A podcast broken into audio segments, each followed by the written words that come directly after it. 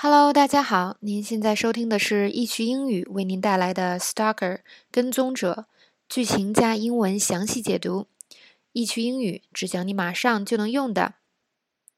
那么我们现在讲解的是第一季第一集的第十四个场景。上面呢剧情说到啊，Larry 有重大的嫌疑，所以呢他被警方拘捕，开始被审讯。不过 Larry 不承认他伤害了 Kate。嗯，但是。但是 Beth 说：“呃，我们有如此多的证据，你的指纹也在上面，你怎么抵赖呢？”Larry 说：“以前呢，那个是 Kate 的储藏间，我呢跟他是男女朋友关系，所以我以前帮他啊搬东西上去，有指纹是太正常不过的了。”那么我们来看这一节的知识点。第一个，指纹怎么说？Fingerprint，fingerprint。如果是复数的话，就是 fingerprints。那这个词，如果你之前不会的话，现在啊就赶快 get 一下，因为其实还很简单哦。第二个知识点，啊，拿 A 做 B 的用途，在这边呢，Larry 说了一句，She used it for storage，他把它当做储藏室。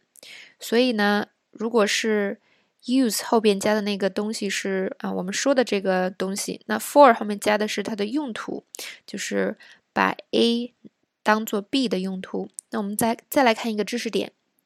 I use this knife for raw meat only。我用这把刀只切生肉。好，我们看一下第三个知识点。Move something up there，把某件东西搬上去。那这个句式本身就已经很地道了，大家可以学一下，把某件东西搬上去。搬到某个东西上去，或者搬到一个高处上去，都可以用这个。那么 up there 呢？口语中也很常见，你可以把它理解为上边。比如说，我们看这句话：Can you check what's up there？就是说，你你能帮我看看那个上面有什么吗？嗯，如果比如说你的朋友在踩着凳子帮你啊清理一个柜子上的东西，那你又看不到上面有什么，你就可以说这句话：Can you check what's up there？第四个知识点。Could easily 很容易就怎么怎么样，那这个句式呢，说的是某事的可能性很大。比如说，我们来看下面两个呃例句。第一个是 We have no curtains, the neighbor could easily see us。我们没有窗帘，邻居很容易就能看到我们了。这个 could easily 在这边就是很容易就。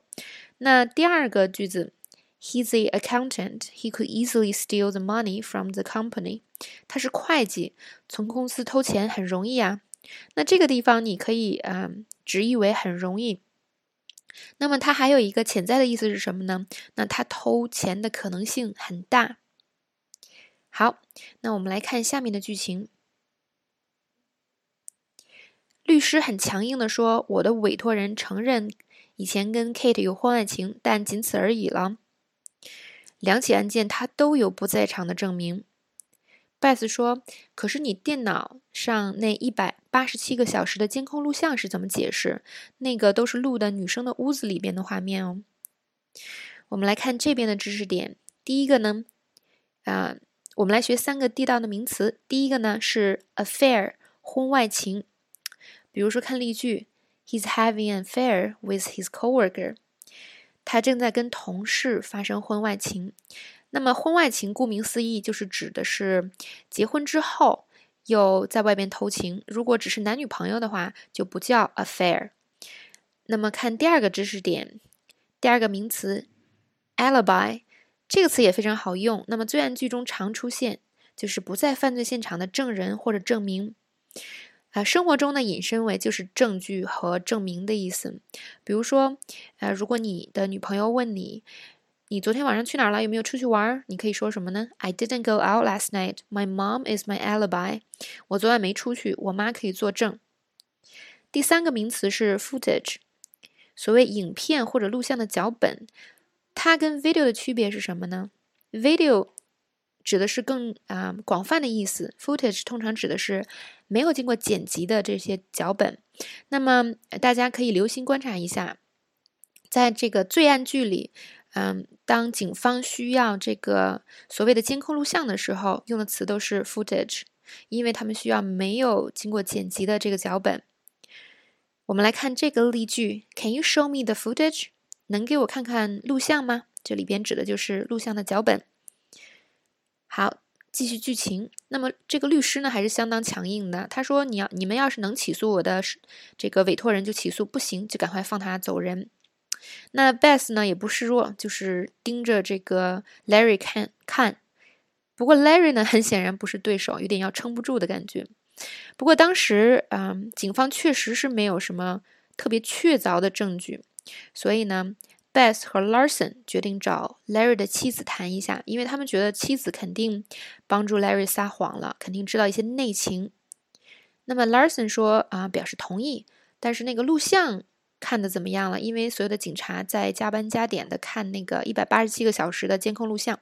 Beth 说，那我去看一下这边的知识点。第一个呢是 have got to be，其实呢是什么呢？have got to do 可以是 be，后面可以是 be，也可以是 do，就是任何动作都可以。它指的是什么呢？必须肯定。这个句式在口语里口语里的利用率是特别特别高的。如果大家平时嗯留心的话，就会看到很多啊这个句子的使用。它相当于 have to，have to。我们来看两个例句。第一个呢，I've got to be at the hospital at five。我必须下午五点到医院。这里边它是必须的意思。第二个例句呢，This has got to be a mistake。这个肯定出错了。那么这个里边 has got to be 就是什么？就是肯定的意思。所以呢，大家记住这个 have got to be 有两个意思，一个是必须，一个是肯定。OK，看第二个知识点。Agreed，同意。别人说了什么话，你表示同意，你说什么呢？Agreed，不论是口语还是在网上留言都是一样的。小易呢，前两天刚刚说过这个问题，因为很多人会用 agree，但这个是错误的，不可以这样用，要用 agreed。比如说，那第一个人说 It's a good decision，这是个明智的决定。那第二个人说 Agreed，同意，而不是 agree，一定要注意哦。好，最后一个知识点，I'll check，就是我去看看的意思。啊，刚才 Larson 说，诶，那个那个录像脚本怎么怎么呃怎么样了？那么 Beth 就说，好吧，我去看看，I'll check。那么大家可以想象生活中可以遇到这件事，呃，可以用到这个短语的场景。那么试着尝试自己去用一下，这是一个特别好的学习英文的方法。好了，今天我们的知识点就学到这里。谢谢大家收听，我们很快再见哦。